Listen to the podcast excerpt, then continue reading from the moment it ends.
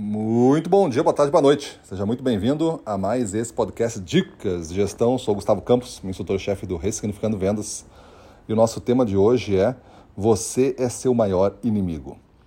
Tem um coach famoso, Timothy Galloway, é, e Timothy Galloway ele escreveu um livro chamado The Inner Game, o jogo interior. Foi traduzido aqui no Brasil para a essência do jogo interior. Mais ou menos Acho que essa, acho que essa é a capa do livro, tá?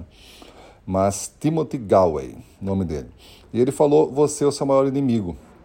Ele começou a desenvolver essa tese na época que ele estava recém iniciando esses trabalhos, diretamente no mercado esportivo.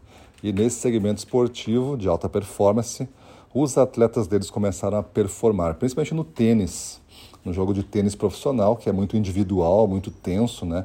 E essa conversa interior costuma aparecer na cabeça do tenista e fazer com que ele vença, às vezes, os dois primeiros sets e depois perca o jogo de virada 3 a 2, 2 a 3, né?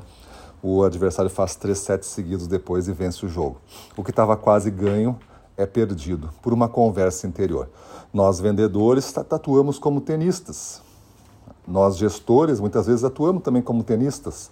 Somos sozinhos, temos que resolver problemas complexos, temos que vencer game a game né? Quem está acostumado com o tênis, né? Game é uma, uma, uma, uma partida, uma sequência de seis partidas fecha, fecha um sete. E quem fecha mais sete, melhor de cinco geralmente, no masculino, ganha então a partida. Então você tem que vender, você tem que vencer game a game, é semana a semana, para vencer um set que é um mês e você vai ter que ser o melhor de 12 meses, que é um ano, um orçamento de um ano você vai ter que bater. Aí você recebe o título. Tem uma frase também, um mantra assim que é dito, né? Que o covarde é aquele que nunca tenta, o fracassado é aquele que nunca termina, mas o vencedor é quem nunca desiste. Se a gente pensar assim, como é que eu posso não desistir de alguma coisa? Somente controlando essa conversa interior. Essa conversa interior, se eu não tiver uma força para controlar, ela vai começar a, a comandar as minhas ações. E ao comandar as ações, talvez ela me leve para pontos que eu não gostaria, para pontos que eu não me reconheço, para situações que eu desisti facilmente ou, pior ainda, nem agir. Ela me disse para mim ficar quieto, que talvez eu ia me me frustrar, me dar mal, e foi o que eu fiz. Então essa conversa interior ela é muito poderosa, ela é silenciosa e às vezes ela não é reconhecida. A gente justifica os nossos atos, as nossas falhas, às vezes por problemas de, de situação, de ambiente, de terceiros, porque nós deixa melhor. Mas o que realmente pode ter acontecido, aí cabe a você investigar assim que a coisa acontece, é se você estava sob a influência dessa voz interior. O que ela estava te dizendo? Tente reconhecer o tom que ela trabalha com você. Aí você vai começar a separar a sua voz dessa voz interior. Isso não significa que você é louco e esse trabalho é muito mais complexo do que esse áudio pode resolver. Mas eu estou lhe dando umas dicas como se fosse um conselho de um amigo, para que você também não fique automaticamente caindo na armadilha de culpar tudo e a todos por seus resultados.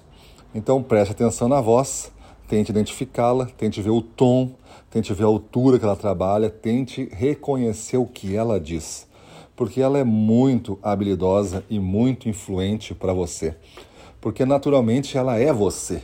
Só que ela é você numa outra forma, numa forma mais protetiva, numa forma mais cautelosa, numa forma de segurança, que antes, não estou falando agora, lá na pré-história, essa voz com o cérebro não evoluído como é hoje e com ameaças muito mais estonteantes como as daquela época, hoje eu não preciso me preocupar se um dinossauro vai me comer, mas eu posso me preocupar se um carro vai me atropelar, se vai atravessar a rua sem olhar, se, por exemplo, eu posso ser assaltado, se pode acontecer qualquer incidente à minha volta.